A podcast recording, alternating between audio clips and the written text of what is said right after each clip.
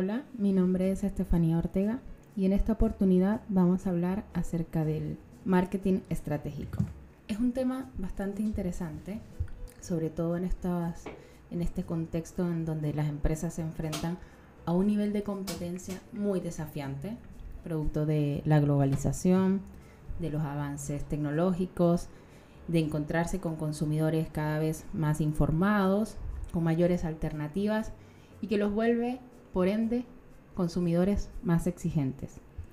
Esto obliga a las organizaciones a valerse de herramientas que le permitan desenvolverse en contextos competitivos, convulsionados y demandantes. Es decir, ya no basta con que las empresas tracen y establezcan objetivos a inicio de año y los evalúen recién al final.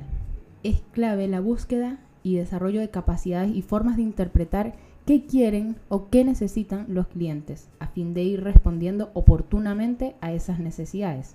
La pertinencia es un factor indispensable en contextos tan cambiantes. Conocer los comportamientos del consumidor es información muy valiosa y consistente para las empresas realizar y ajustar sus estrategias y poder armar sus propuestas de valor en base a eso. Además se debe monitorear cómo fluctúan esas preferencias, entendiendo que ahora nada es estático. En eso contribuye precisamente el marketing. El marketing es un proceso por medio del cual se busca obtener una ventaja competitiva. Como todo proceso, tiene una secuencia de pasos que parten por una planificación, seguido de la ejecución o la implementación de esfuerzos para alcanzar objetivos medibles y controlables. Y en, la etapa de planificación me quisiera detener un, en un, momento porque ahí es donde se establecen y analizan las fortalezas, las debilidades, las características de la, competencia, pero también se analizan los aspectos demográficos, demográficos y culturales, que ayudan a examinar y entender por qué los clientes compran un producto o adquieren un servicio entender los cambios en los estilos de vida, el nivel de conciencia sobre responsabilidad social y ambiental, las actitudes en general de los clientes. De esta etapa resultarán los inputs valiosos para conformar la estrategia del marketing. Porque hay que tener claro que hacer marketing no es solamente lanzar un anuncio publicitario. Cuando el marketing está desvinculado de los objetivos de la empresa, es simplemente marketing operativo.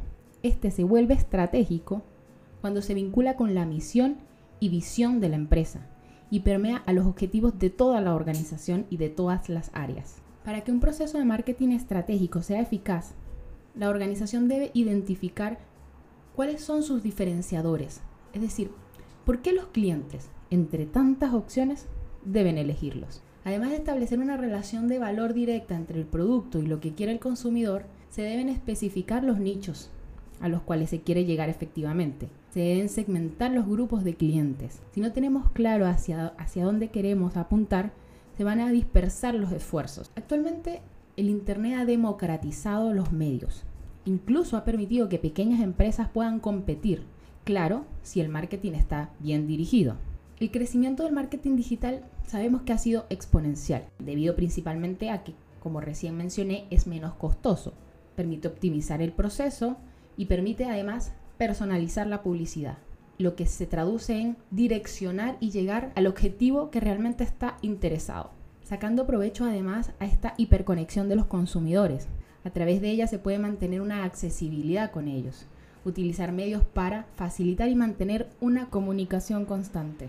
La era digital nos permite, a diferencia de la publicidad tradicional, medir y redefinir el target, saber quién ve qué cosas, qué parte les interesó más, qué banner tuvo más clic que otros, qué mensaje tiene más aceptación y optimizar por medio de ciclos de mejora continua en base a esos resultados y a esas mediciones constantes. Ahora, no basta con estar omnipresentes si cuando el cliente necesita hacer una consulta o tiene un reclamo, empresas no tienen la capacidad de dar respuesta o no consideran sus sugerencias. A pesar de la era digital, considero que el feedback personal no ha perdido valor, antes de explotar las redes sociales, hay que ser sociales. Si no somos capaces de tolerar una retroalimentación, difícilmente vamos a poder satisfacer clientes exigentes. De hecho, me llamó la atención en la investigación que hice que hay empresas que están co-creando sus productos en conjunto con los consumidores que son más fieles.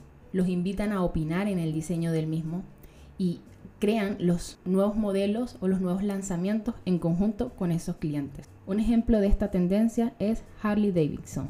En fin, existen muchos medios, muchas estrategias y técnicas que las empresas pueden utilizar. Deben buscar la más acertada para ellos. Lo ideal sería que les permita llegar a ese cliente, atraerlo, nutrirlo y convertirlo en un fiel consumidor para así mantenerse competitivas.